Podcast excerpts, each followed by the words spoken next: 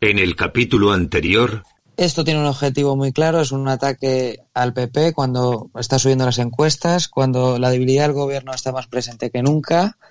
Eh, y claro, sirve, viene la semana para tapar eh, la famosa caja B de Podemos, no nos podemos olvidar que, aquí, que aquí Podemos tiene un papel fundamental. Y yo me quedo con eh, dos eh, declaraciones de ayer del Partido Socialista. Ander Hill, portavoz del Senado, el PP es un partido antisistema. Y Ábalos, el PP necesita una refundación y un cambio de sede.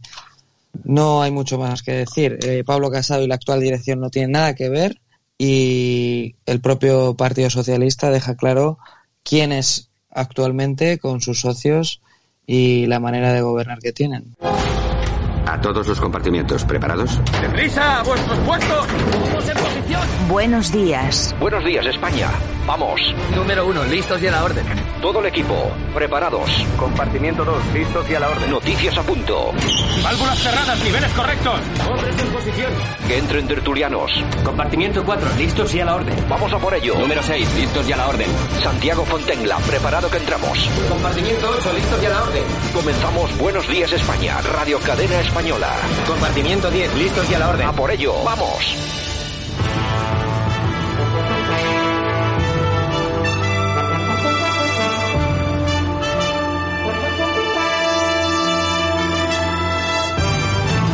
Buenos días España, aquí estamos, un día más. Buenos días España en Radio Cadena y por supuesto en todas las emisoras que, transmiten, este espacio de radio que pretende llevar hasta vuestros hogares a estas primeras horas de la mañana un poco de información y también opinión. No vamos a engañar a nadie si decimos que es una información siempre subjetiva, porque cuando alguien dice, no, es que esto del periodismo tiene que ser muy objetivo, es imposible. Frente a algunas cosas es imposible que podamos afirmar que somos objetivos. Y nosotros aquí en la radio pues somos subjetivos, subjetivos y siempre intentamos eh, ver el lado positivo de las cosas. Lo que pasa que es que vivimos en un país que no nos dan margen. Es que, la verdad, todo lo que pasa, nuestros políticos, las formas que tienen nuestros políticos de hacer las cosas, bueno, la falta de profesionalidad en muchos de ellos, pues no nos dan opción a plantear las cosas de otra forma diferente. Hay que plantearlas como son realmente y nosotros somos una radio muy crítica con casi todo lo que se mueve, nos da igual, a la derecha o a la izquierda. En fin, vamos a comenzar. Tenemos en la técnica, como siempre, a nuestro compañero Javi Muñoz, Javier Muñoz y, por supuesto, a todo nuestro equipo. Vamos a tener hoy a Yolanda Couceiro Morín, vamos a tener a Francisco Gómez, Jaime Caneiro, vamos a tener también a Samantha desde Asturias. Eh, bueno, vamos a tener un montón de gente. Armando Robles, por supuesto. Vamos a estar un poco eh, durante este, estos 90 minutos intentando analizar, eh, diseccionar un poco lo que es la realidad y ver exactamente qué es lo que está pasando en este país que todavía, todavía se llama España.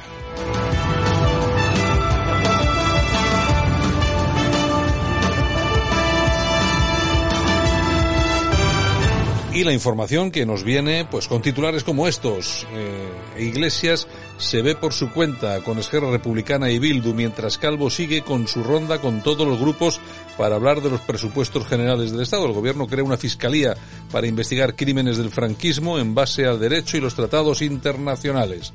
Sanidad registra 9.437 nuevos casos de COVID-19 y eleva la cifra global de fallecidos a los 30.004. Yo no sé qué es lo que está pasando con estas cifras, pero no sé, creo que casi nadie nos creemos lo que es la cifra oficial de 30.000 cuando, según muchas fuentes y además fuentes oficiales de comunidades autónomas, etcétera, están cifrando las cifras en algo cercano ya a los 55.000 fallecidos. Casado denuncia que la Fiscalía se dedique a defender al gobierno cuando hay que investigar su negligencia. El Estado, a través del FROP, tendrá presencia en el Consejo de la nueva CaixaBank Bank, a los médicos de emergencias de Madrid avisan de que las urgencias vuelven a estar al borde de la saturación y Delgado instruye a los fiscales para que faciliten el desalojo de inmuebles ocupados. La prensa económica nos cuenta cosas como, por ejemplo, en expansión, Apple amplía su apuesta por eh, los eh, relojes eh, inteligentes con un Apple Watch Low Cost. Que vamos a ver, eso de precio bajo vamos a ver, si lo investigamos, porque a qué, a ver a qué están llamando un precio bajo, que muchas veces luego nos llevamos la- las sorpresas. En el economista, el Dow Jones se desinfla pese al auge del Nasdaq y ya esperan a la Fed. China gana una batalla de la guerra comercial. La OMC condena los aranceles, eh, aranceles que le impuso Estados Unidos. A veces nos cuentan en eh, el diario los casos de Madrid en la última semana cuadruplican a la segunda región con más positivos en relación al COVID. La Fiscalía impone que se pida el desalojo cautelar en las ocupaciones.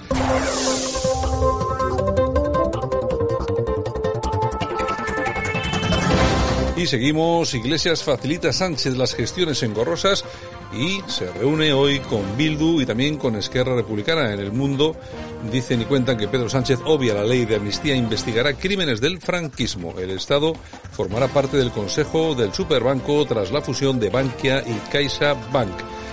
Con relación al COVID-19, nos dicen, perdí el olfato y el gusto y ahora la gasolina me huele a cebolla y la Coca-Cola sabe a óxido. Este, este titular, que puede parecer una broma, eh, eh, tiene que ser increíble, porque el COVID, ya sabéis eh, todos, que ataca al gusto y al olfato.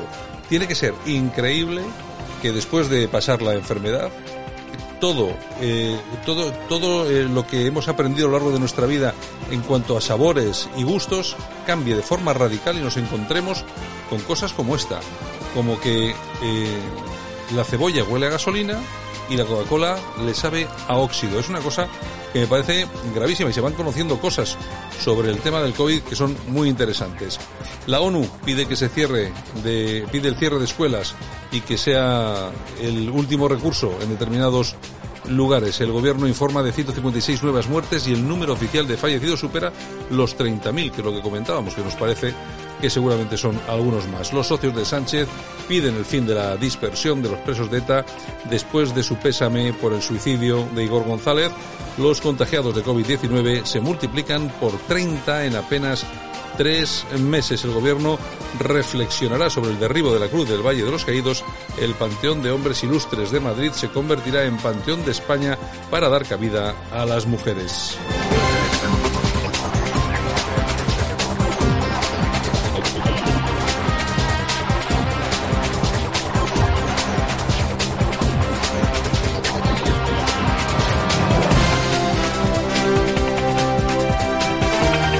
Pues gracias a todos por estar con nosotros, gracias por sumaros a esta sintonía y a estas noticias.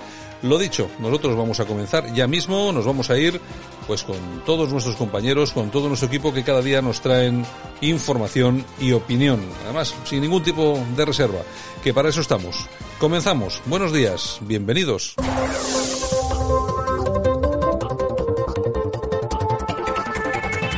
Bueno, espacio para recordar a todos nuestros oyentes, bueno, y ahora como se dice, y oyentas, Y oyentas y oyentis y... a nuestros oyentes las temperaturas máximas que vamos a tener en las provincias españolas. Vamos a ir recorriéndolas, como siempre aviso.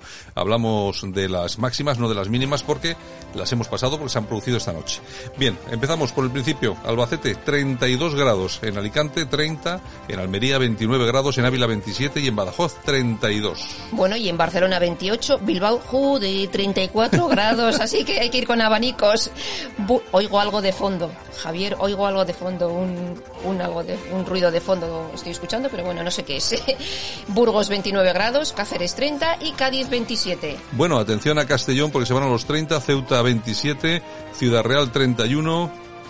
Y yo también oigo, efectivamente también oigo algo que me está, que me está, Javier, tengo los, tengo los auriculares hechos polvo. Bueno, eh, estábamos en Cáceres 30, Cádiz 27, Castellón 30, Ceuta 27, Ciudad Real 31 y Córdoba 34. Y nos vamos a La Coruña con 23 grados, Cuenca 32, Donosti, San Sebastián 27, Gerona 32, Granada 32, Guadalajara 31, Huelva 26, Huesca 32.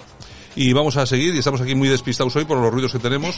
Jaén 31, León 28, Lérida 34, Logroño 32, Lugo 29, Madrid 30, Málaga 27. Y nos vamos hasta Melilla con 27 grados, Murcia 34, Orense 32, Oviedo 26, Palencia 29, Palma 31. Y continuamos con Las Palmas 27, Pamplona 33, Pontevedra 26, Salamanca 29, Santa Cruz de Tenerife 30, Santander 25. Segovia 29, Sevilla 30, Soria 28, Tarragona 29, Teruel 31, Toledo 33, Valencia 30, Valladolid 29, Vitoria 32, Zamora 30 y 34 en Zaragoza.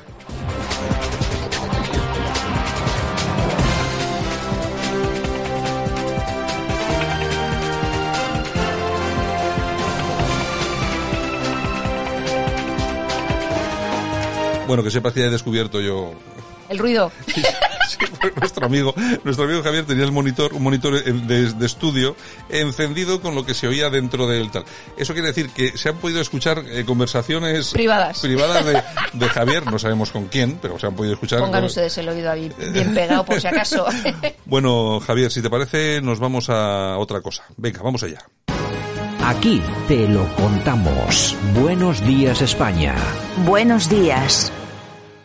Francisco Gómez, nuestro primero de la mañana, con la actualidad, bueno, con lo que va a ser noticia el día de hoy, o ha sido noticia también el día de ayer, que ha habido de todo un poco, ¿no, Francisco? De todo un poco, Santiago. Buenos días a todos, ¿qué tal? Buenos días. Pues mira, estamos en uno de los momentos más tristes de, de la historia de España porque este gobierno socialcomunista va a todo a un buen ritmo a nivel ideológico, eh, poniéndonos encima de la mesa todo tipo de, de, de desastres ideológicos que vamos a ver si esto se puede solucionar alguna vez.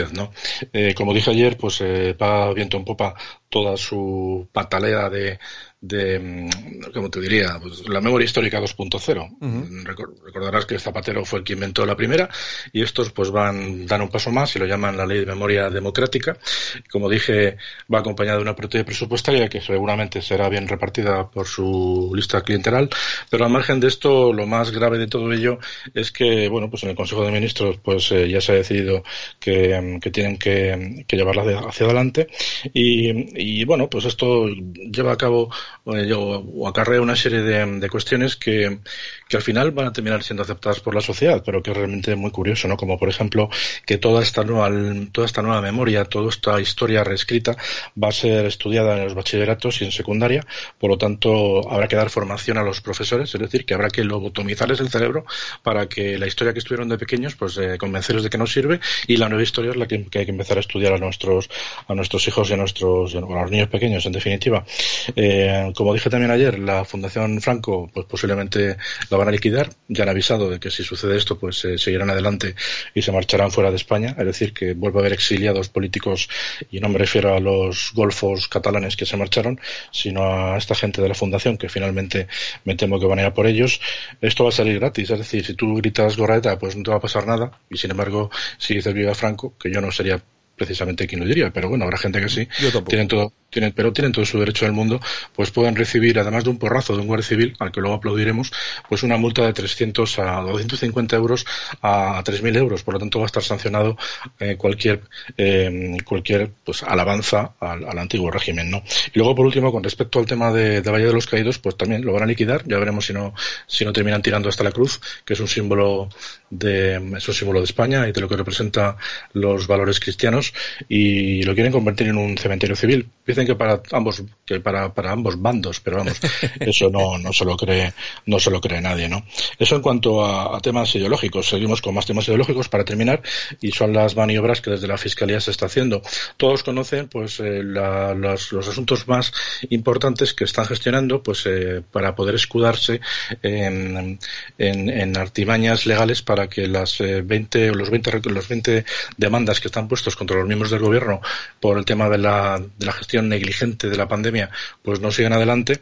Hay muchísimas más en lista de espera, pero bueno, ya están haciendo movimientos. Pero algo que no se ha hablado demasiado en los medios es que con respecto al tema de la ocupación, que bueno, pues cuando comenzó el año judicial delante del rey, pues eh, Dolores Delgado dijo que se iban a tomar medidas drásticas.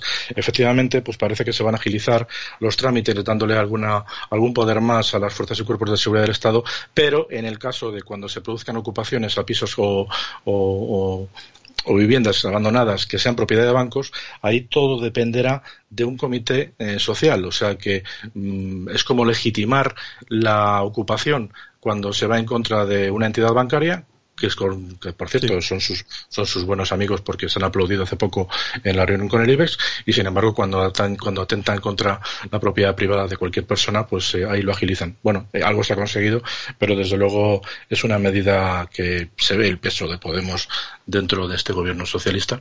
Y, y así van las cosas pues con, con la Dolores Delgado todavía trabajando para el gobierno como no puede ser de otra manera Santiago. Bueno pues estamos eh, padeciendo lo que ya apuntábamos hace tiempo y bueno, que mm. está, pasando, bueno, y, pero como en este país tenemos una memoria de besugo para lo que queremos y no, no nos acordamos de qué ha hecho esta señora, qué es lo que hizo, con quién comía, de qué hablaban, a quién vio en Colombia y con quién, bueno, nos hemos olvidado de todo eso y ahora ya solamente hablamos de la kitchen. En fin, bueno, es lo que tenemos porque tenemos memoria de pez, de besugo. Sí, y además cuando el gobierno de Rajoy tuvo la ocasión, en vez de derogar leyes, que es lo que tenía que haber hecho, se, limitó a dejar los presupuestos para esas partidas, para esas leyes, eh, presupuestos cero, es decir, sin, sin, sin ningún tipo de, de, valor económico, mm. pero bueno, no deja de ser dejar una atrocidad en suspenso. Por lo tanto, aquí no me extraña que todavía seamos muchos los que decimos que, que bienvenido Mr. Rajoy al nuevo PP, al PP moderado eh, de Ana Pastor, y, y, que Dios nos pide confesados, porque eh, quien hace unos años no tuvo valor para derogar, estas leyes tan nauseabundas, pues eh, vamos a ver quién es el guapo que dentro de unos años, si Dios quiere que lo dudo, eh, tiene narices para enfrentarse a esta gente y derogar las leyes con, por el miedo a que las calles se le incendien, desde luego. Pero bueno, es lo que nos toca sufrir, Santiago. Bueno, nos tenemos que ir. ¿Tienes alguna cosita de última hora? Y no, nada más. Bastante, yo creo que pues bastante cargadito ya va el tema ideológico, sí. Pues nos vemos dentro de unos 20 minutos en la tertulia. Venga, ahí estaremos. Gracias. Hasta ahora. Aquí te lo contamos. Buenos días España. Buenos días. El 8M, del que apenas hablo yo, por cierto, pero ahí está. Ustedes, y usted en concreto, señora portavoz de Más Madrid, tuvo que elegir entre ser o un político o un sanitario. Y se puso de labor de ser político. Y vino a mi escaño a regalarme una violetita y a darme lecciones de feminismo, de cómo ser mejor mujer, y decirme cómo yo tengo que vivir mi sexo y decirme lo que tenía que hacer e ir a una manifestación. Usted tuvo que elegir entre una cosa o la otra. Y usted sabe que por entonces ya había sospechas, si no, la ceguera sería absoluta, había sospechas de que en la Comunidad de Madrid el contagio y la evolución de la pandemia no eran positivos. Y usted tuvo que elegir y pudo decir, como sanitaria recomiendo a mi organización que no vayan. Yo como sanitaria recomiendo que esta manifestación no se realice. Y ahí estuvo la primera. Así que no me hable de ser sanitaria, no me dé lecciones. Sí, porque estos eh, lo que hacen siempre es dar muchas lecciones, pero lo cierto es lo que estaba denunciando la propia Ayuso, y es que toda esta gente que participó en las manifestaciones del 8M sabían perfectamente que el virus ya estaba haciendo de las suyas, y así todo no avisaron. Efectivamente. Y casi el 70% de los sanitarios eh, liberados sindicales de Madrid no trabajó en esa, en esa pandemia. bueno, ese claro, hubo un llamamiento. Hacían, falta médicos.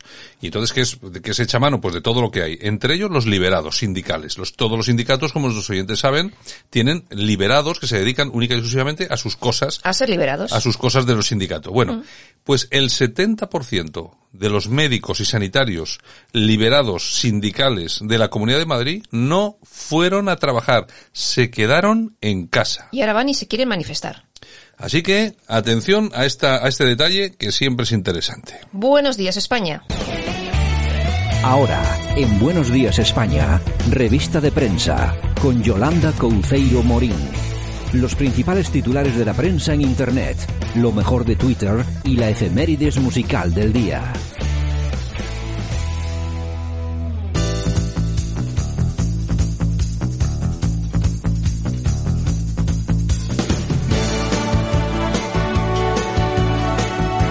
Bueno, y aquí estamos un día más. Hoy es 16 de septiembre 2020 y por supuesto aquí estamos con nuestra compañera Yolanda Cemorín. Esa soy yo, pasando mucho calor en Bilbao. Oye, Dios mío, ¿qué días llevamos? Ayer vi un lío que tuviste en Twitter con un, con un chico que vas del PP. ¿Cómo os pegáis entre vosotros? ¿Cómo te pegas con un, con un chico del PP? Simplemente por decir que todos los camareros que son de fuera de Madrid son malos camareros. Que la atención, la atención en la hostelería fuera de Madrid es pésima.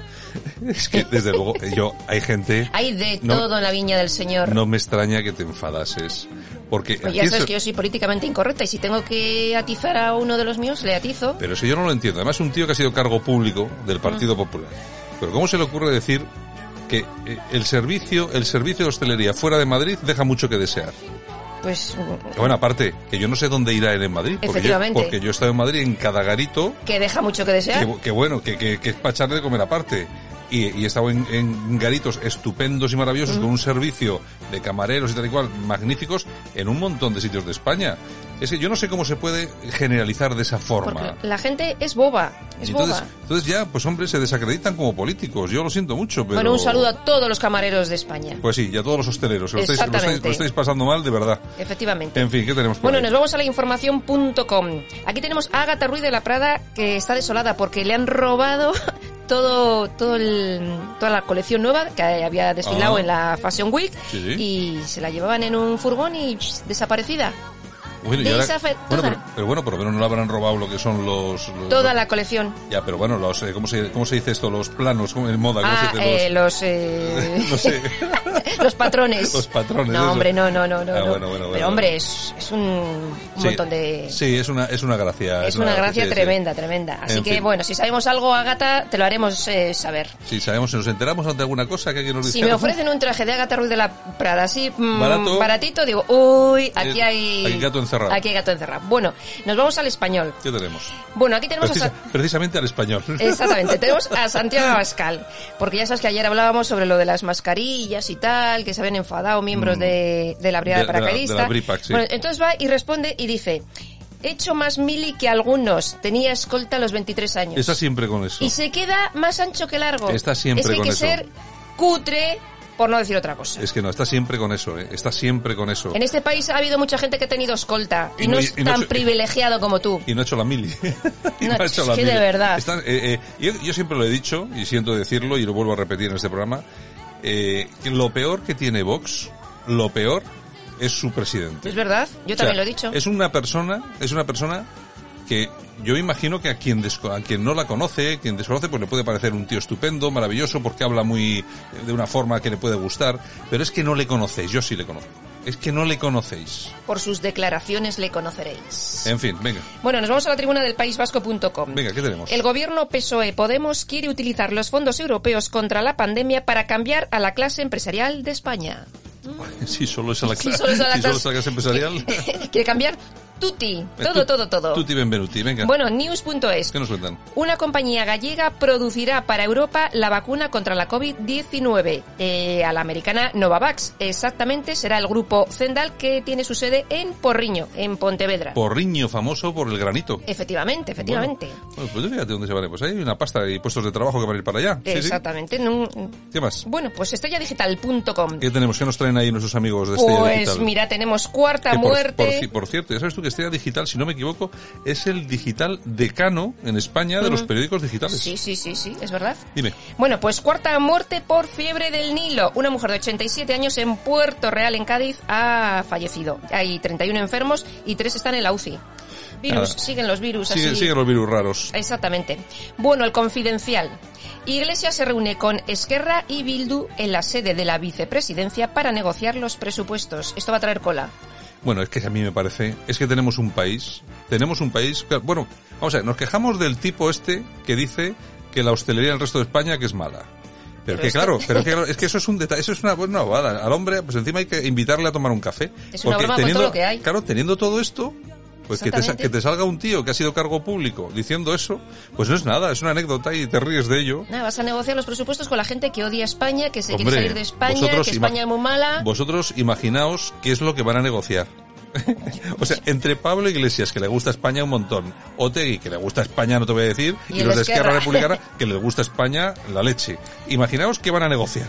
Pues la no España, Bueno. ni más ni menos. Nos vamos a Confidencial Digital. ¿Qué nos cuentan? Compromís promueve que Valencia coja a inmigrantes del campamento de Lesbos.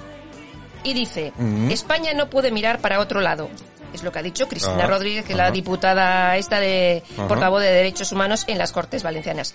Que digo yo que si pusieran tanto énfasis en investigar qué ha pasado en esa residencia de la comunidad valenciana en Liria, pues a lo mejor también harían un poquito más de por Claro, favor, ¿no? Sí, preocuparse un poco, preocuparse un poquitín de los a abuelos. Los, a los abuelitos. De los eh, abuelos, sí, Les sí, sí. dejamos hacer todas esas cosas, pero no, a los de Lesbos les tenemos que traer aquí, cuidarlos, pagarlos, mantenerlos, etcétera, En fin, etcétera. en fin, en fin. ¿Qué más? En fin, ok diario. ¿Qué tenemos? Pues mira, el gobierno aprueba la ley que ilegalizará a la Fundación Franco, pero no al Partido Comunista, ni a Esquerra, ni a Bildu. No, ni para eso no, para eso no va a haber, no va a haber tiempo. No va a haber tiempo, van a ilegalizar otras No cosas. va a haber bueno, tiempo, no va a haber tiempo. Eh, libertadigital.com nos cuentan que el gobierno expulsará a los benedictinos del Valle de los Caídos y reflexionará qué hacer con la cruz. Pues la tirarán. O sea, vamos, Claro, o si sea, es tampoco que me la falta- ponen en bandeja. Tampoco hace falta ser muy listo para saber qué van a hacer con la pobre cruz esta. Así La es. cruz, Ah. la cruz más grande de Europa. Que se ve, vamos. Bu, En fin, bueno. Desde Bucarest casi se ve. Bueno, Veremos su caída al tiempo. Bueno, nos vamos a Voz Populi. Aquí tenemos a la plataforma Libres e Iguales que costeará el recurso de Álvarez de Toledo ante el alto tribunal por el tema del padre de, de Iglesias. O sea, que van bueno, a hacerse eh, cargo. bueno, Libres Iguales, de que es una plataforma de la sí, que ella forma parte. exactamente, sí, sí, sí, Bueno, sí. ¿qué más tenemos? Bueno, tenemos al Digital de Asturias que nos cuenta que Interior agiliza los trámites de las denuncias por hurtos en establecimientos comerciales. Vamos, que teóricamente lo van a hacer así Como in más situ, rapidito, más muy rapidito, rapidito. in situ, ¿no? Sí, sí, Pero sí, solamente en Asturias. Sí, ya veremos, Bueno, ya bueno, a veremos. ver si tienen suerte los asturianos. Aquí se dedican más a multar a los de las mascarillas, Ya a los que no las llevan. a los que no las llevan. y a los que no llevan al perro atado. Bueno, el boletín.com. Más Madrid da una segunda oportunidad a Ciudadanos, una segunda oportunidad, para sacar a Ayuso del poder. Este partido presenta una mesa de emergencia eh, madrileña para iniciar los contactos necesarios que culminen en una moción. Sí, parece que están todos empeñados Todos ahí en, sacar a Ayuso. Bueno, no creo que lo vayan a conseguir, aunque bueno, últimamente viendo a, viendo a Ciudadanos Cualquier nunca se sabe. No se sabe. cualquier cosa. En fin. ¿Qué Bueno, más? nos vamos a alerta digital. Cárcel si criticas el yihadismo. Exonerado si provocas más de, quin- de 50.000 muertes. La Fiscalía pide archivar las querellas contra el gobierno. Hombre, claro, pues que ¿para qué, para qué pusieron ahí a una exministra? Exacto, a la Dolores. Claro, a la Doló, a la A la Dolores. Dolores. Bueno, hay que recordar. La que sabe cositas. Es la, es la mujer que sabe cositas, que se fue a, no sé si la República Dominicana y vio a compañeros suyos... Eh, Con menores. Flirteando con menores Mm. y luego estuvo con Villarejo y le- que en esas grabaciones que decía que lo que había montado Villarejo, que era una especie de...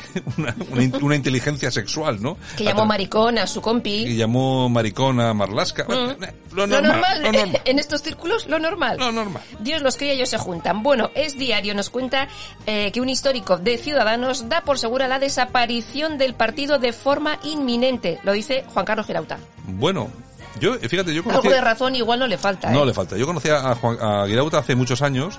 En, yo creo que fue en Barcelona, en un acto de algo. No sé, no sé, no me acuerdo.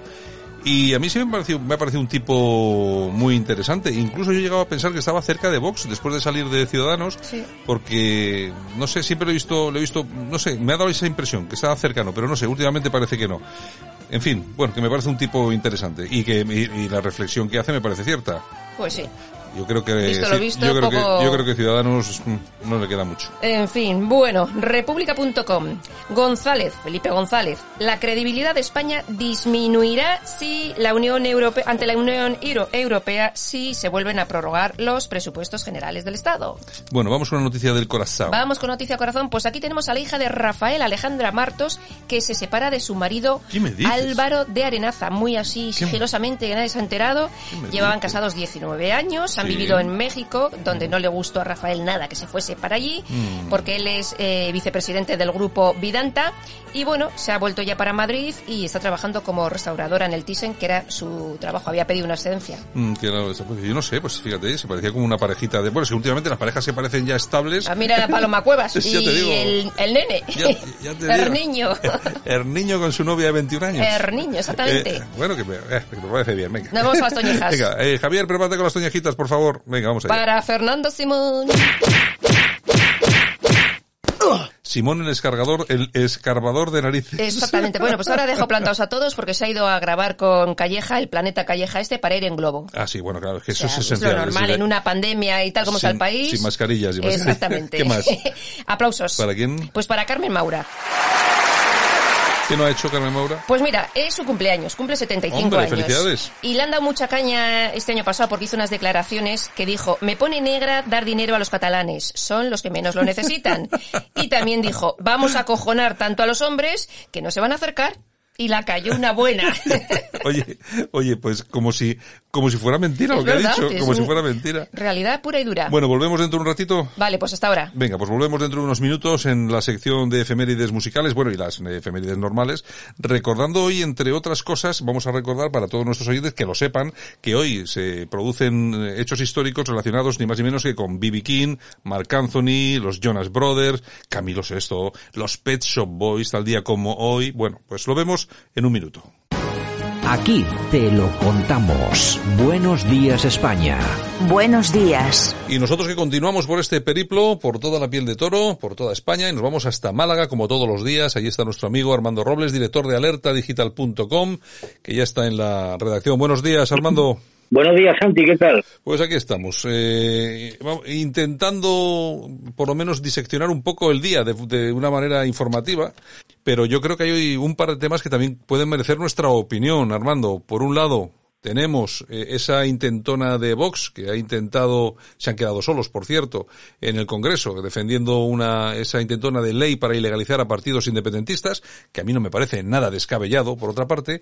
Y luego tenemos la, famo la famosa, eh, ¿cómo se llama ahora? Memoria democrática que han puesto en marcha. Memoria democrática, sí, sí, sí. Que el que sí, diga, el que, el que diga eh, viva Stalin, viva Moscú y viva Paracuellos de Jarama, no pasa nada.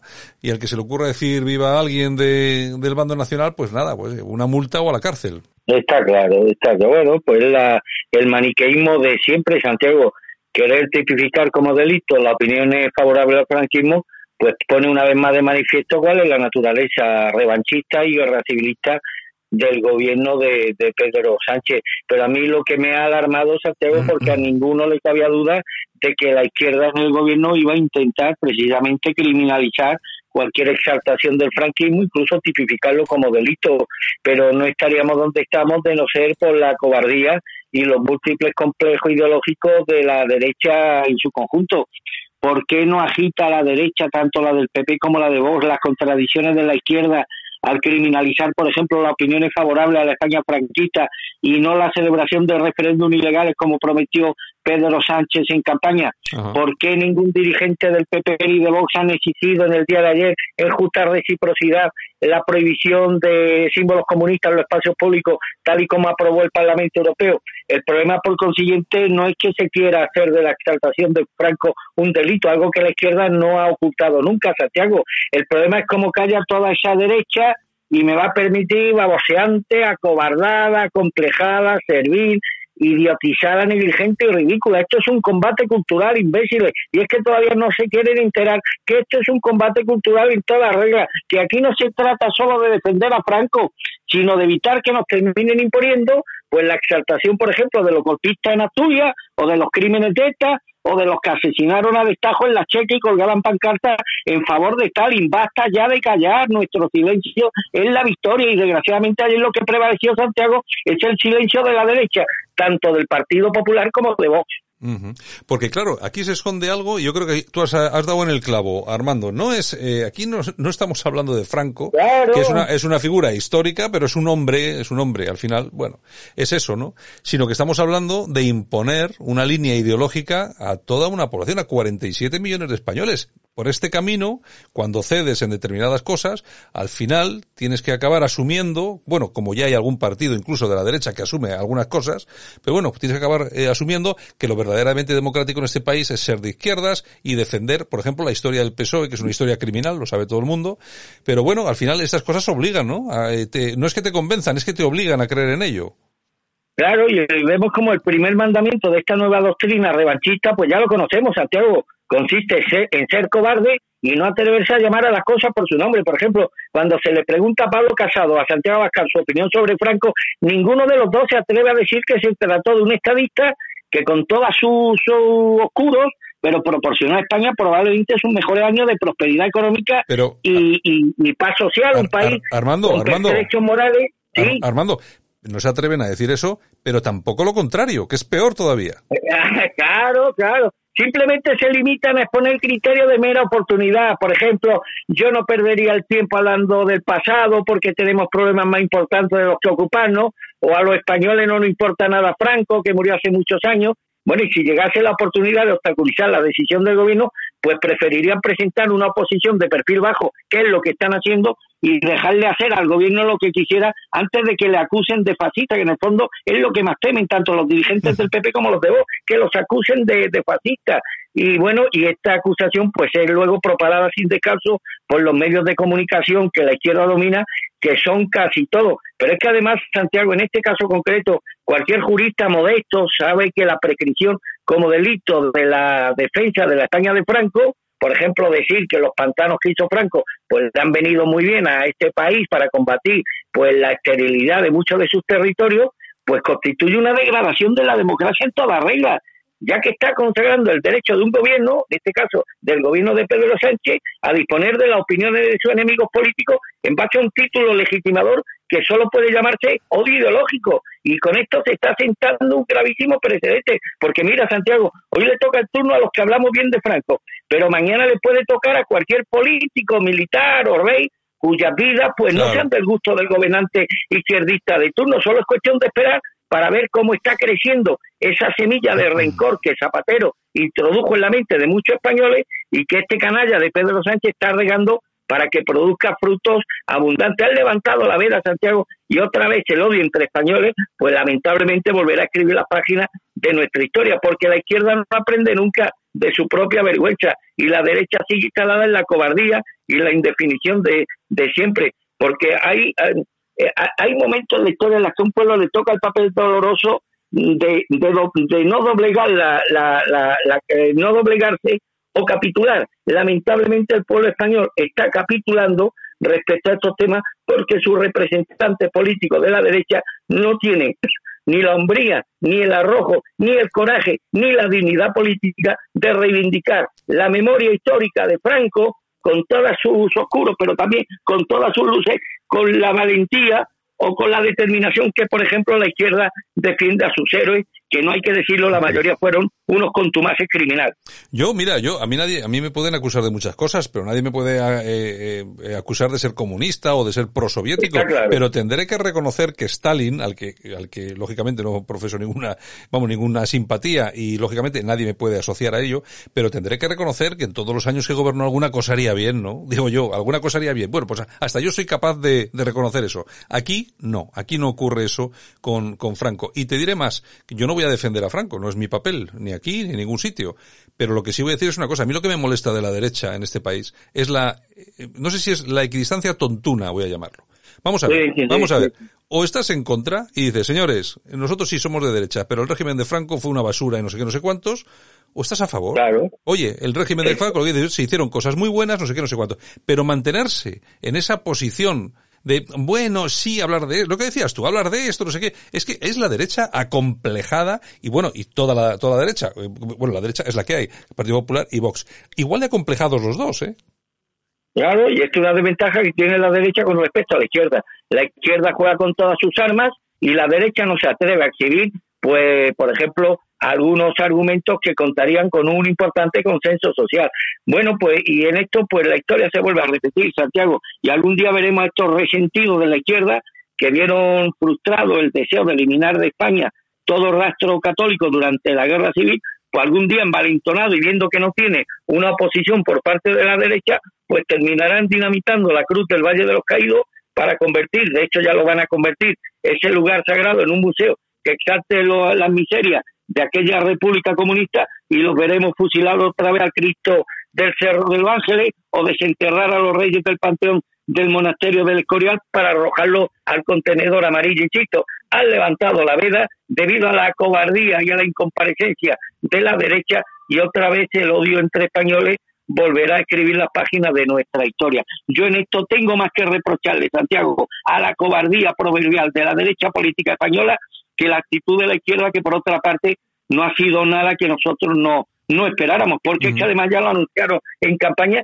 que iban a por el Valle de los Caídos, iban a ilegalizar la Fundación Francisco Franco y en definitiva iban a tipificar como delito cualquier cosa que ellos entiendan que, constituye una exaltación del régimen de Franco.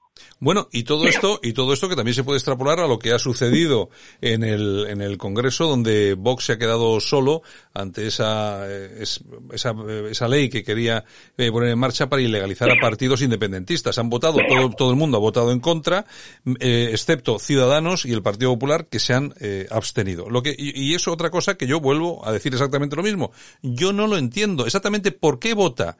¿Por qué vota el PP en contra de ilegalizar a Bildu, a Esquerra Republicana, a, bueno, y a toda, y a toda la caterva de chorizos separatistas que tenemos repartidos por toda España? O sea, ¿por qué? ¿Por qué? Dime, dime. Pues porque los complejos son al PP ya, Santiago, pues una, una, uno de sus distintivos ideológicos y políticos.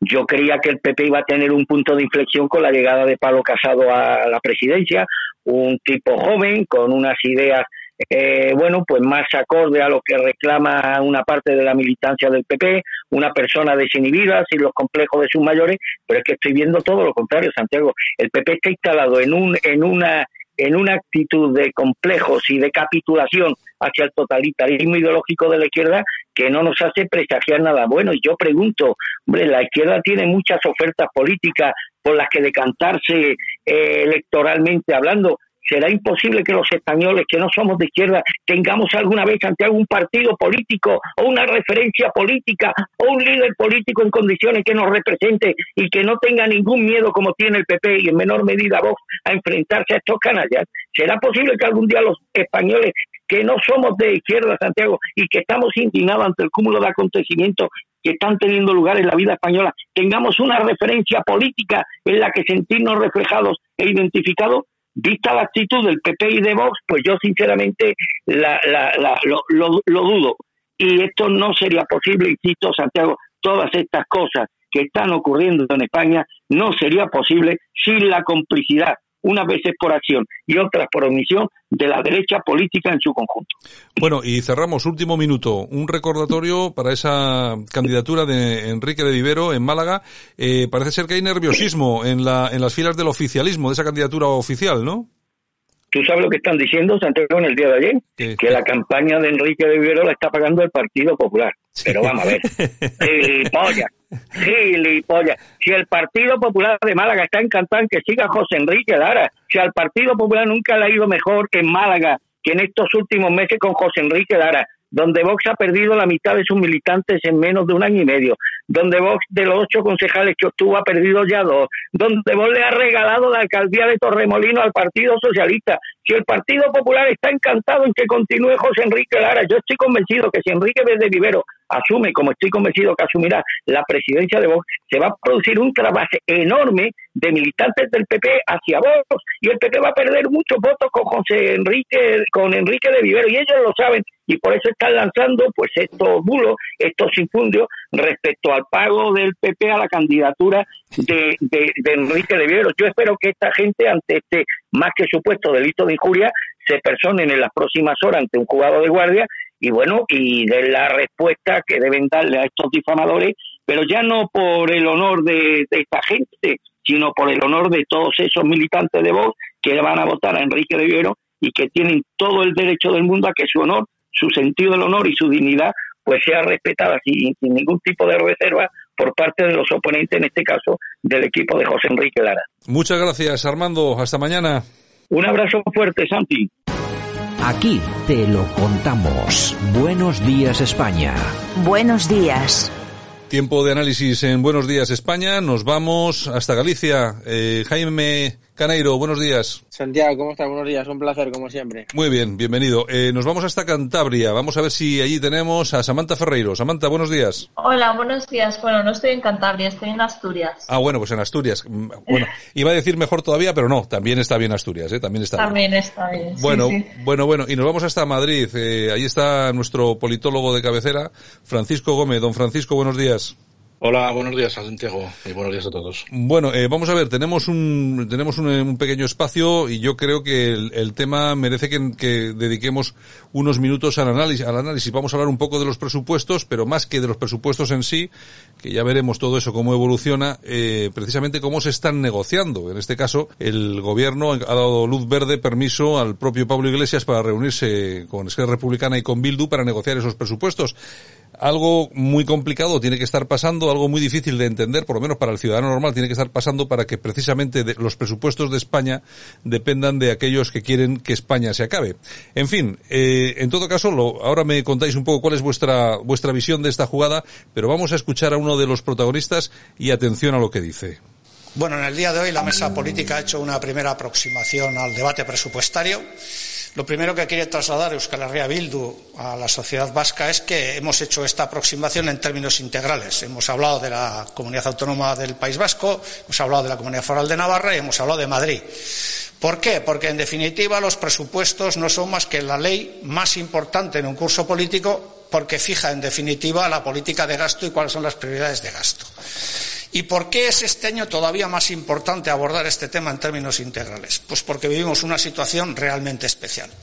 Tenemos y estamos en mitad de una pandemia sanitaria que además trae acarreadas una pandemia social y económica importantes. Y por lo tanto estamos en una situación excepcional. En esa situación excepcional no es un tema menor los fondos que Europa ha habilitado para poder digamos, salir de esta pandemia, entre comillas, y para abordar los problemas sociales y económicos. En el caso de los presupuestos del Estado y de Madrid, no nos jugamos tan solo esto, que ya es importante, que es cómo defendemos a la gente y cómo defendemos los derechos sociales. En el caso de Madrid está en juego otra cosa, y es si se mantiene el bloque de la investidura y, por lo tanto, queda abierto la ventana de, queda abierta la ventana de oportunidad o si agentes terceros que no estuvieron en el bloque de la investidura participan en el debate y en el acuerdo presupuestario. Con lo cual, lo que queremos decir es que en Madrid lo que está en juego no solo es un acuerdo presupuestario, sino en qué dirección va a caminar el Estado en los próximos años en términos políticos. Eso es lo que está en juego.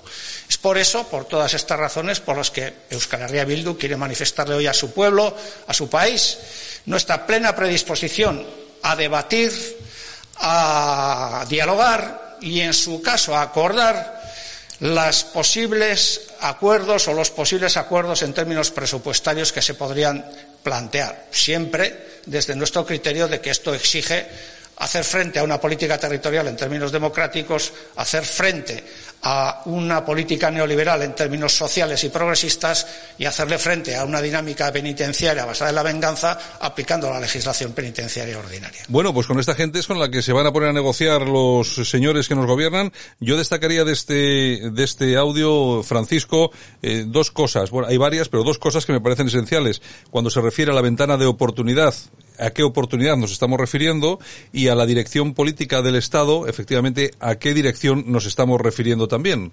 Francisco. Bueno, está jugando fundamentalmente y leyendo entre, entre palabras, porque al final es un discurso que a mí personalmente me recuerda bastante al de, al de Esquerra Republicana, porque al final ellos lo que están intentando es eh, barrer para casa, que es eh, eh, seguir ocupando su espacio y poco a poco asentándose más aún en la sociedad vasca, cosa que lo tienen verdaderamente fácil. están viviendo un momento dulce porque están consiguiendo bastante rédito político en Madrid, por eso él hace mención de Madrid constantemente, y ese rédito, ese rédito político. Hace unos pocos días el, ministro Marlaska ya lo, dijo delante de todo el mundo por el acercamiento de noventa y tantos presos al País Vasco. ¿no? Por lo tanto, eh, yo creo que en, el primer, en primera instancia se refiere en clave local y luego a nivel en cuanto a lo que él habla a nivel de Estado, lo que él quiere para, para un futuro próximo, pues eh, evidentemente lo que, está, lo que está tratando es de reafirmarse en el, en el gobierno Frankenstein. Al final lo que ellos quieren es un gobierno inestable donde España cada vez sea más débil a nivel territorial y sin duda que tal y como se están desarrollando los acontecimientos, al margen de que Pablo Iglesias está negociando con ellos de una forma bilateral, eh, bueno, pues todos sabemos que, que, por aquí es en la dirección que ellos quieren marcar. Es eh, francamente indigno tener que escuchar a este individuo porque no hay que recordar que es un criminal y que estuvo y que estuvo en la cárcel por ello. Bastante poco eh, pagó por ello, pero desde luego lo que está claro es que estamos en manos de lo peor y desde luego pues nunca mejor mejor dicho, es el momento de que los partidos constitucionalistas al menos den una señal de, mm, por lo menos de darle una imagen eh, al, ciudadano español que se preocupa por la, por la territorialidad y por la unidad de España, pues eh, aunque no se consigan y finalmente se aprueben los presupuestos, pues por lo menos que esa unidad de, como digo, de del constitucionalismo, pues, eh, pues nos siga manteniendo un poco la moral, no alta, pero por lo menos a media altura. Samantha, una de las cosas que yo creo que queda claro de todo esto es que están intentando, y, yo creo que hasta consiguiendo, dejar o apartar a ciudadanos de ese intento que estaba, que estaba realizando por acercarse al Partido Socialista para llegar a un acuerdo en relación a los presupuestos, eh, para dejar aparte a Podemos, pero yo creo que Podemos está cogiendo un peso importante, sobre todo con estos socios. Al final, ¿tú crees eh, que ese contrapeso de Ciudadanos va, a valer para algo o simplemente eh, vamos a ir al gobierno Frankenstein, que es lo que conocemos? Hombre, a ver, yo intento ser optimista, eh, pero está claro que Pablo Iglesias no quiere que Ciudadanos eh, sus presupuestos. No le interesa porque Ciudadanos es un partido eh, constitucionalista de centro y lógicamente pues Pablo Iglesias tiene, tiene unas ideas un poco eh, de izquierda extrema y además de eso pues claro va a beneficiar a sus amigos nacionalistas. Pero a mí lo que me preocupa es que al final los presupuestos siempre eh, se ven modificados a favor de los nacionalistas. Y es una cosa que yo creo que eh, en, todos los gobiernos ha pasado que siempre se beneficia de alguna manera eh, pues ciertas condiciones nacionalistas y eso es lo que no puede ser.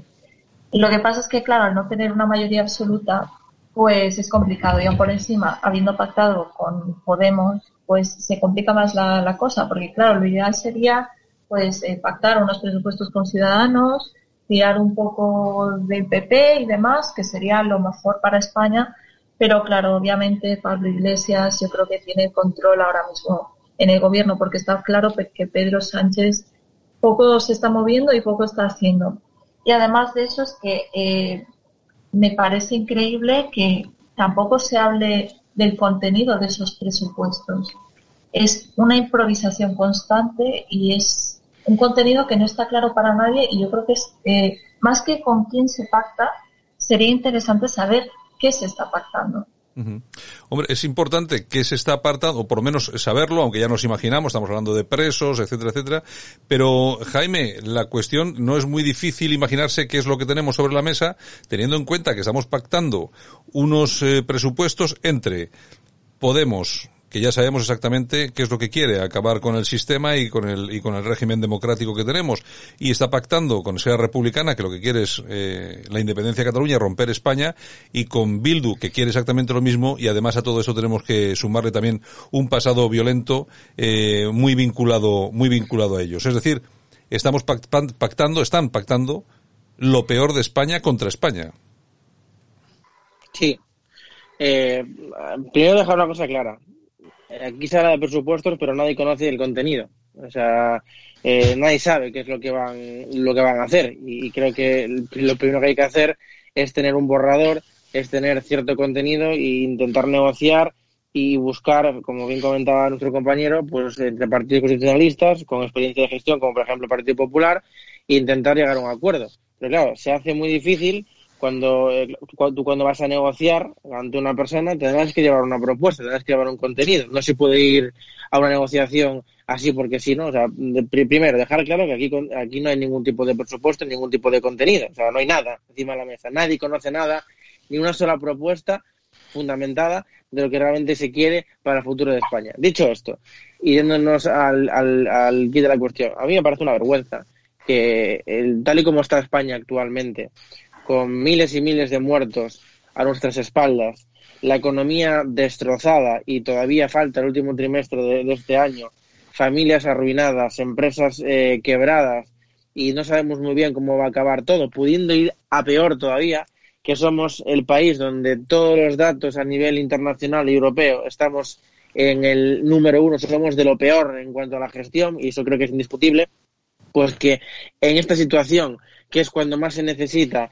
pues partidos constitucionalistas que defienden a la unidad de España y demás, pues tenemos esto. Mira, es que esto es muy grave. Es decir, eh, negociar unos presupuestos con, con, un partido que todavía a día de hoy no es capaz de condenar el terrorismo etarra, eh, aprobar unos presupuestos con un partido como Esquerra Republicana de Cataluña, un partido secesionista que quiere eh, irse de, España, que, que, odia a España, a todo lo que tenemos entendido como, como nación, nuestra cultura, nuestra gente y demás, es muy, pero que muy preocupante. Y a mí me preocupa porque lo comentaba antes nuestro compañero y es un tema que no deja escapar, que es la estabilidad. Es decir, nunca, jamás estos partidos tendrían éxito eh, como tienen si realmente España fuera estable. Y ahí yo invito a los partidos como el Partido Socialista moderado y el Partido Popular a que intenten dejar atrás sus eh, problemas y su pasado e intenten entenderse, porque es muy importante que eh, así sea, porque en Europa los países más avanzados y más democráticos es muy común que los dos partidos fundamentales lleguen a acuerdos y estén conjuntamente para atender problemas como este, como es, como es la pandemia, ¿no? Yo escuchaba las declaraciones de esta persona, de este tipejo, porque no tiene otra, otro nombre, y a mí me parece muy preocupante. Y lo peor es que va a ser así, va a ser así porque aquí hay intereses, ¿no? El, eh, a Bildu le interesa aprobar los presupuestos para que el PSOE le dé y el PSOE le interesa para que para prolongar eh, este gobierno, ¿no? Porque obviamente, pues pretender gobernar una nación española con los presupuestos de Montoro del, del 18, pues en fin, estamos ya casi entrando en el 2021. En definitiva, y en resumen, eh, Santiago, a mí me preocupa muy mucho cómo acabe todo esto. Y, y aunque lo veo complicado, eh, a ver si, si el Partido Popular pues puede intentar cambiar el rumbo, pero yo lo veo imposible estando, estando eh, Podemos en el gobierno Santiago. Lo veo muy difícil. Las matemáticas son muy duras, Francisco. Las matemáticas dicen que aquí no se hace nada eh, por mucho que intenten sumar Ciudadanos, Partido Popular, incluso Vox y algún otro pequeño partido como eh, los navarros, eh, los asturianos, etcétera, etcétera. Es decir, que por mucho que intenten, tampoco van a poder hacer nada. Así que esto que se intenta vender desde Ciudadanos, de intentar llegar a un acuerdo con el PSOE para moderar esos presupuestos, bueno, cada vez hay, parece que hay más gente que está pensando que es una posibilidad con tal de no caer en la mano de toda esta gente. Pues el problema, Santiago, no es que matemáticamente salgan o no las cuentas. El problema es que en España todavía hay muchísima gente que sigue considerando que España es un país democrático y que España es un país desarrollado. Nosotros estamos más cerca de Venezuela, que es donde se reparte la mortadela para que dentro de poco eh, se haga, se consigan los apoyos necesarios para que Maduro siga gobernando. En España hace muchísimo tiempo que las cosas no funcionan y no me quiero retrotraer a, a, a los años, al año 78 ni, ni echarle la culpa a los padres de la Constitución o al desastre de las autonomías, porque evidentemente entraríamos en conflicto con gente que defiende pues al PP o a Ciudadanos, como son los compañeros de la tertulia. Pero desde luego, bajo mi punto de vista, eh, es muy complicado que teniendo partidos, como decía, constitucionalistas que todavía, eh, en el caso del PP, no hace más que rendir pleitesía cada vez que tiene ocasión al gobierno, intentando todavía conseguir su perdón o su aprobación eh, para que le deje seguir jugando en el tablero, o en el caso de Ciudadanos, que es un partido que bajo mi punto de vista ya he dicho en muchas ocasiones que lo mejor que le puede pasar es desaparecer porque sencillamente no saben lo que son, partiendo de la base de que desde su manifiesto fundacional ya se declararon socialdemócratas, luego con, eh, con, con Rivera intentaron acaparar a la parte más liberal, a la parte más liberal de izquierdas, por supuesto, la parte más progresista del PP y le salió el tiro por la cunata, por la, por la, por la culata. Hoy observamos a un partido de ciudadanos que desde luego no nos tiene por qué sorprender. Personalmente considero que están en la parte de la izquierda. No es, eh, no, en la foto de Colón no fue más que un espejismo. En la foto de Colón también estaban los restos de UPyD y ahí estaban, sin embargo, haciéndose hueco de codazos para aparecer entre, entre Abascal y, y, Casado, eh, el representante de UPyD. Por lo tanto, no nos tiene que pillar de sorpresa que no haya entendimiento de ninguna de las maneras. La parte más civilizada, que sería la de Ciudadanos y PP, pues por supuesto que sería lo recomendable si estuviéramos jugando en un, en un tablero en el que la política fuera educadamente admitida por todos los partidos y los partidos tuvieran sentido de Estado porque eso es lo que pasa en las grandes democracias de, nuestro continente. Pero como España es diferente, pues al final los partidos no miran por sus ciudadanos, sino que miran por mantenerse de la manera más ruin posible. En el caso de Ciudadanos, yo lo siento, pero no tengo ningún tipo de aprecio por ellos.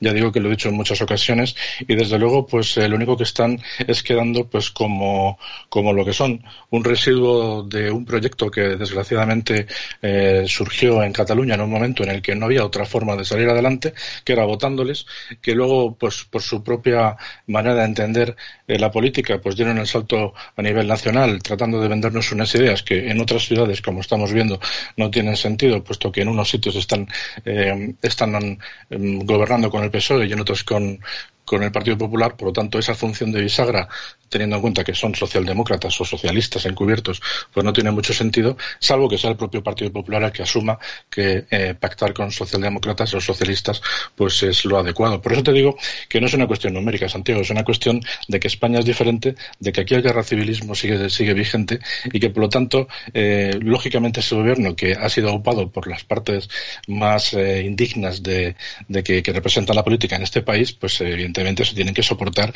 en ellos y es lo que va a suceder. No obstante, el presupuesto es la ley más importante que un gobierno debe tener y lleva dos años antes sin conseguirla. Por lo tanto, en el momento que la consiga, agarremos los machos porque toda la parte ideológica que va a salir a través de las leyes que tienen preparadas van a ir una tras de otra como churros y vamos a empezar a sufrirlas, pero desde ya mismo. Samantha, eh, me imagino que no compartes las críticas de Francisco, ¿no?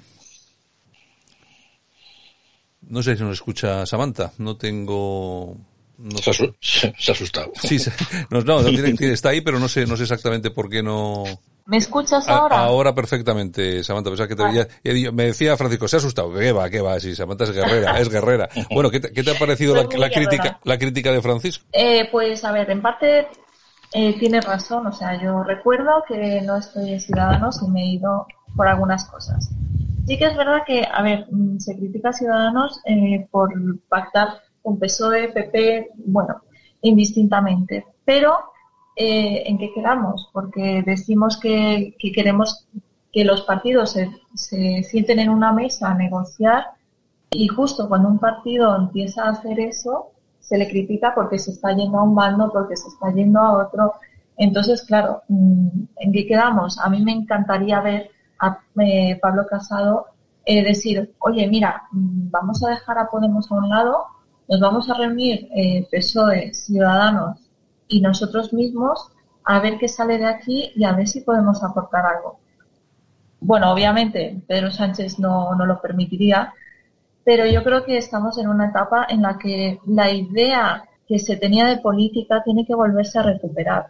No puede ser que los políticos estén eh, ganándose un sueldo que ya le gustaría a la mayoría de españoles tener y que aún por encima los españoles nos quedemos con la sensación de que es, que no están haciendo nada con nosotros, es que se están riendo en nuestra cara.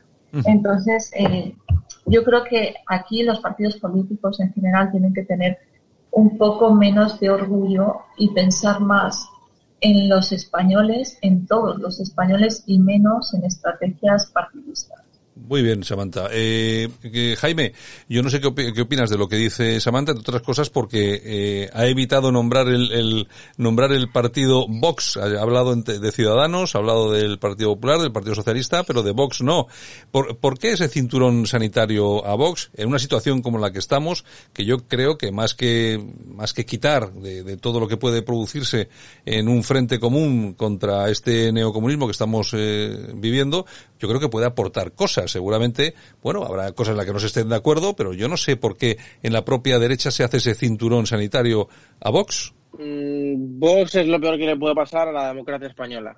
Eh, Vox y, Podemos. No, Mira, no, no, no, no, no, no, no, Jaime, no. lo peor, lo peor que le puede, lo peor que le puede pasar a la democracia es Bildu, es Esquerra Republicana, es los terroristas, los violentos y Vox no es nada de eso. Es decir, que no te puede gustar, pero no, no es lo peor que le puede pasar. Bueno, yo, Santiago, con tu permiso, voy a exponer mis argumentos y a ver si, si puedo explicarme. Eh, por supuesto que lo peor de la democracia española es, son los etarras y los independentistas. Eso creo que aquí eh, es indiscutible y aquí estamos sentados en un debate. Un minuto nos queda. Un, minuto nos queda. un minuto. Que jamás defenderemos eso. Eh, repito y reitero, eh, Vox y el comunismo es lo peor que le puede pasar a una democracia española, eh, sin duda alguna. O sea, son partidos populistas, uno en la derecha, otro en la izquierda, que lo que vienen aquí es a crispar la política eh, y a ese revanchismo, que lo que menos requiere y necesita España en este momento es eso, ¿vale? Por eso que considero que en este momento lo peor que le puede pasar a España es el comunismo y Vox. Es mi opinión. La podrás compartir, no la podrás compartir. pero me remito a los hechos. Yo no, Ahora mismo para se nada. necesita entendimiento y se necesita propuestas y capacidad de gestión, que por supuestísimo no tiene ni Podemos, visto lo visto, y que por supuesto tampoco tiene Vox. Que por cierto, eh, está eh, en gobiernos como por ejemplo Ayuntamiento de Madrid, como por ejemplo Andalucía, que no hacen absolutamente nada. Se dedican simplemente A ver a cómo a- Moreno. A mantener el gobierno, se dedican, ¿no? A mantenerlo Claro, con sus votos, el ¿no? gobierno, pero, pero, pero proponer, no. Es muy fácil, ¿no? Que gobiernen otros, ¿no? Claro, tienen la oportunidad de proponer, han propuesto alguna cosa que tal, que ha sido un poco noticia, pero por el resto nada. Y es lo que te digo. Yo quiero gestión, no quiero palabrería ni quiero eh, populismo, quiero gestión. Y eso, sinceramente, en mi opinión, no lo tiene ninguno.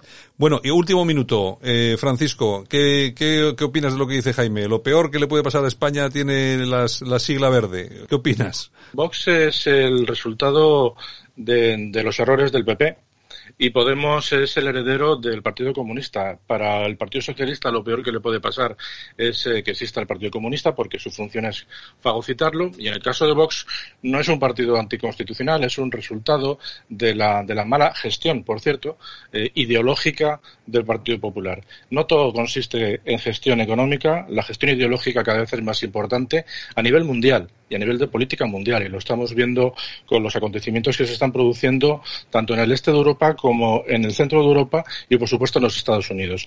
Por lo tanto, yo creo que decir que, eh, que Vox es lo peor que le ha podido pasar a la democracia española junto con Podemos, yo creo que es un error, porque eh, lo mejor que le puede pasar a, un país como España es que el bipartidismo, que es un fraude, finalmente termine, termine desapareciendo, pero que la política de coaliciones entre los diferentes partidos se hagan de forma inteligente. Como decía antes, el carácter guerra civilista del español lo hace muy complicado y me temo que van a pasar muchas generaciones hasta que esto dé el resultado óptimo. Pero bueno, es un tema bastante largo y, y que Tenem- merece ahí mucho tenemos, más. ahí sí que, ahí sí que podríamos dedicar un espacio para hablar del, del asunto. En Sí, todo caso, aquí, aquí acabamos, que nos hemos pasado del tiempo. Samantha, espero que me escuches. Un abrazo muy fuerte. te Pues un abrazo muy fuerte. Eh, Igualmente. La próxima semana, no te preocupes, que te daré, te daré a ti el, el último minuto en vez de, en vez de a cualquiera Vale, de estos vale, eso señores. espero, eso espero. Venga, Jaime, un abrazo. Un abrazo, un fraude Vox. Gracias, buenos días. Venga, Francisco, un abrazo. Encantado de volver a las tertulias. Un saludo. Aquí te lo contamos. Buenos días España. Buenos días.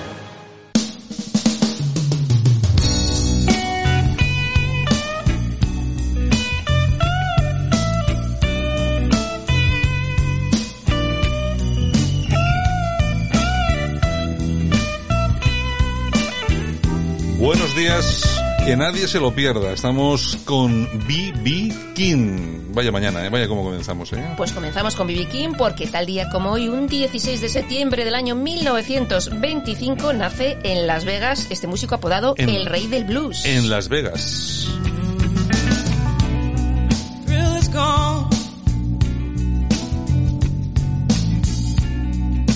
gone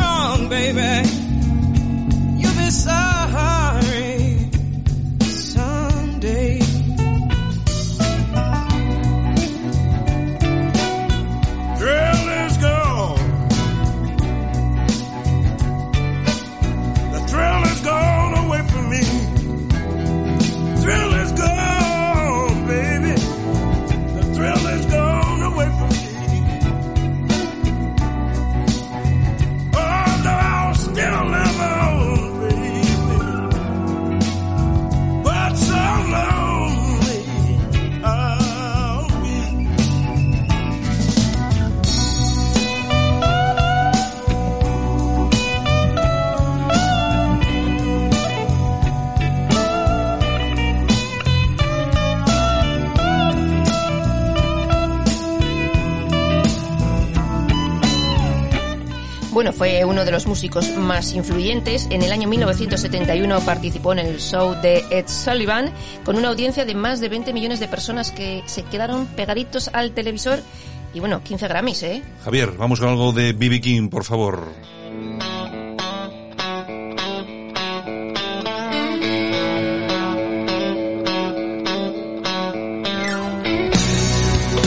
Reading with the King se llama esto.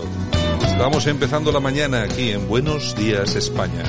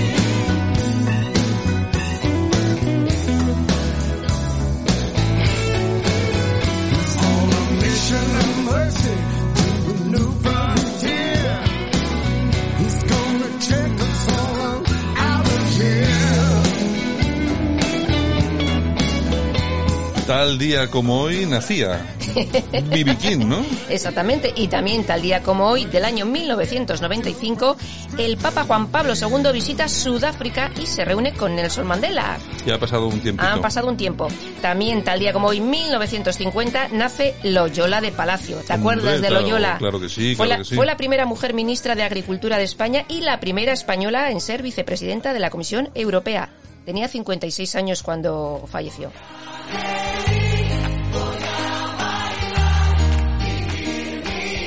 Y nos acompañan esta mañana también Mark Anthony. ¿Por qué? Como no, porque su cumpleaños cumple 52.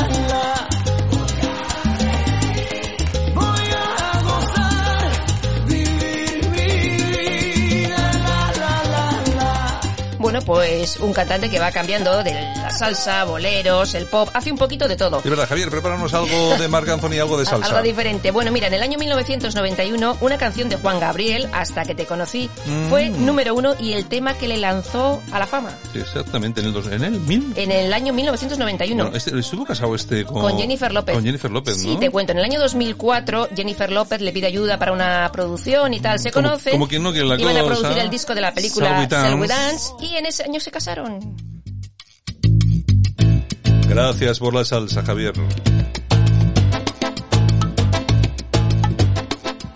Mirándote a los ojos te respondo. Bueno, Marc Anthony yo creo que aquí en España, bueno, es un tipo conocido, no Pero digo no yo, tanto como en pero no, Estados Unidos Exacto, en Estados. Unidos, Puerto Rico, Sí, sí, sí. Sudamérica, vamos. De hecho, yo creo que aquí empezamos a conocerle cuando se casó con, Con Jennifer López. Jennifer López. que vivan los momentos en tu boca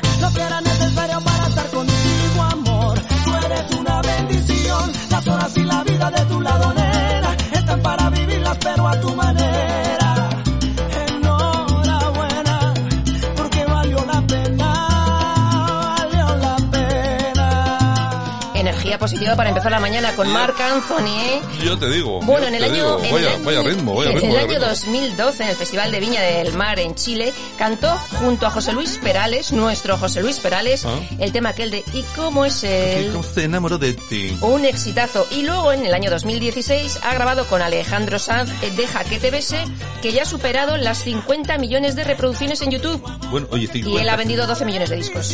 no tengo duda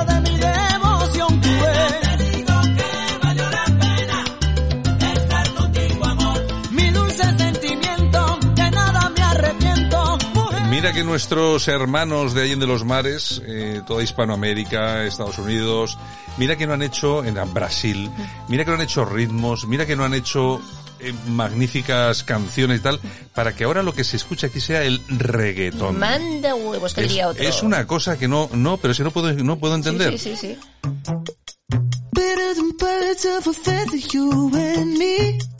Los Jonas Brothers. Vaya cambio, vaya cambio. Bueno, hoy cumpleaños Nick Jonas, nacía en el año 1992 y bueno, es uno de los componentes de los Jonas Brothers junto con sus hermanos Kevin y Joe. you through the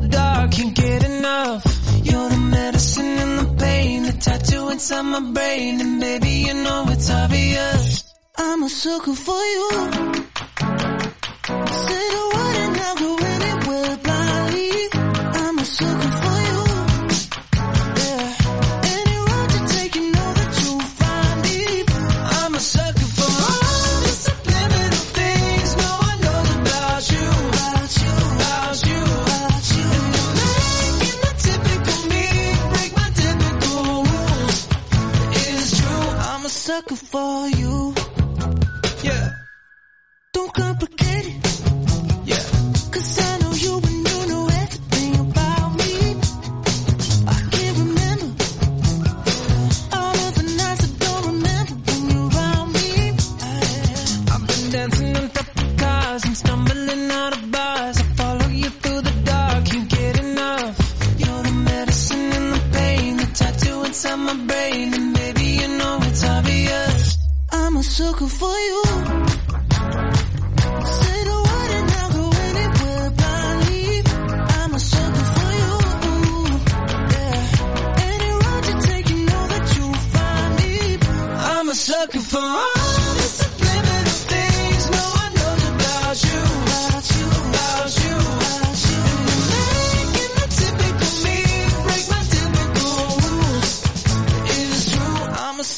for you.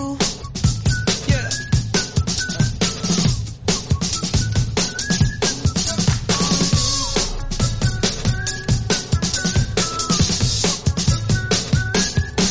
I've been dancing on top of cars and stumbling out of bars. I follow you through the dark, can't get enough. You're the medicine and the pain, the tattoo inside my brain, and baby you know it's obvious. I'm a sucker for you.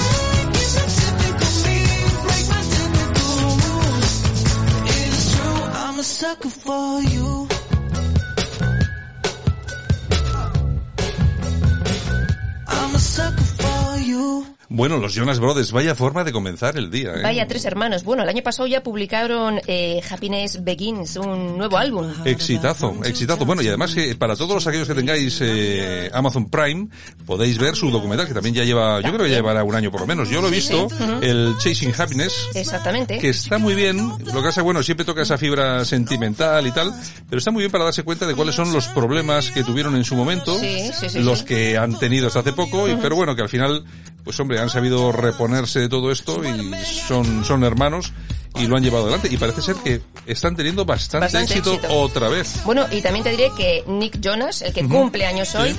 eh, va a fichar por Marvel Studios.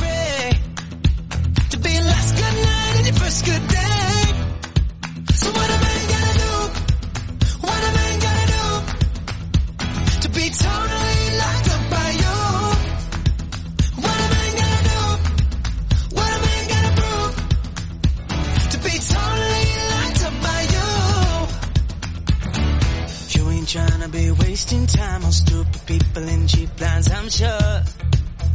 I'm sure. So I gave a million dollars just for you to grab me by the collar knock on these doors. These doors. I'm not trying to be a part-time lover. Sign me up for them full-time.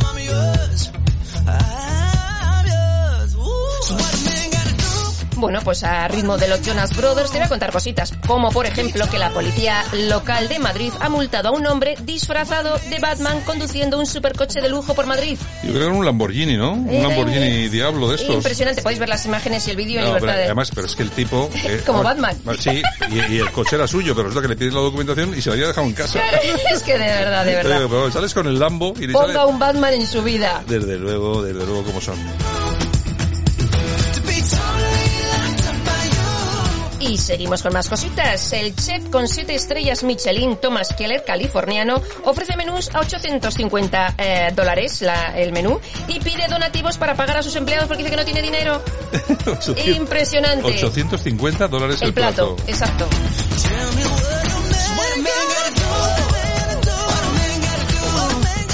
Bueno, os voy a contar una cosita del programa de televisión El Hormiguero. El famoso hormiguero. Sí, que resulta que de- deben de tener un, un concurso dentro del programa que regalan 6.000 euros. Bueno, pues resulta que el otro día llaman a una persona al azar, Mm. eh, le coge, le preguntan y tal, y le dice el señor, oiga, que, que yo no quiero ni su dinero, ni el premio, ni nada, no me gusta el programa y ustedes son unos imbéciles. Y le colgó.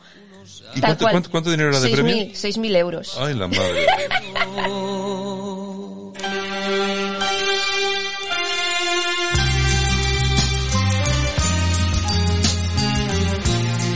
Y últimamente no sale de nuestro programa Camilo VI. Hoy también lo traemos. Claro, porque como siempre decimos, los grandes artistas pues siempre tienen alguna cosa y el otro día era por el aniversario de su fallecimiento y hoy porque tal día como hoy del año 1946 nacía en Alcoy.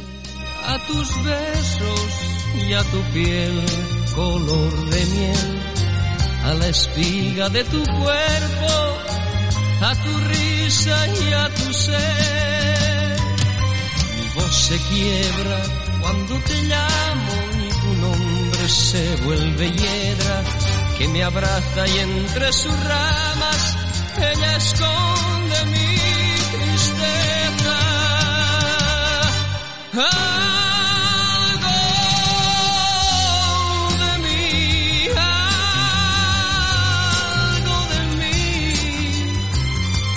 Algo de mí,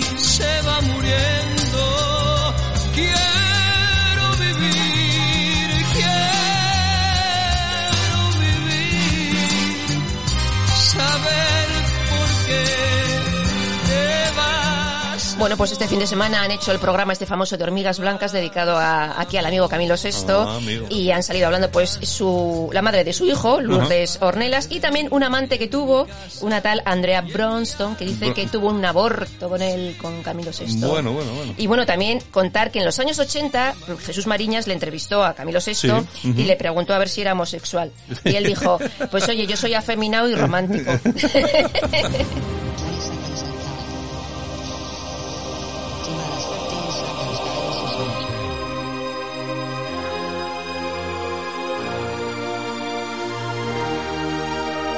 ¿Y hoy con quién vamos a cerrar? Pues mira, con los Pet Shop Boys Tal día como hoy. del año 1987, esto era número uno.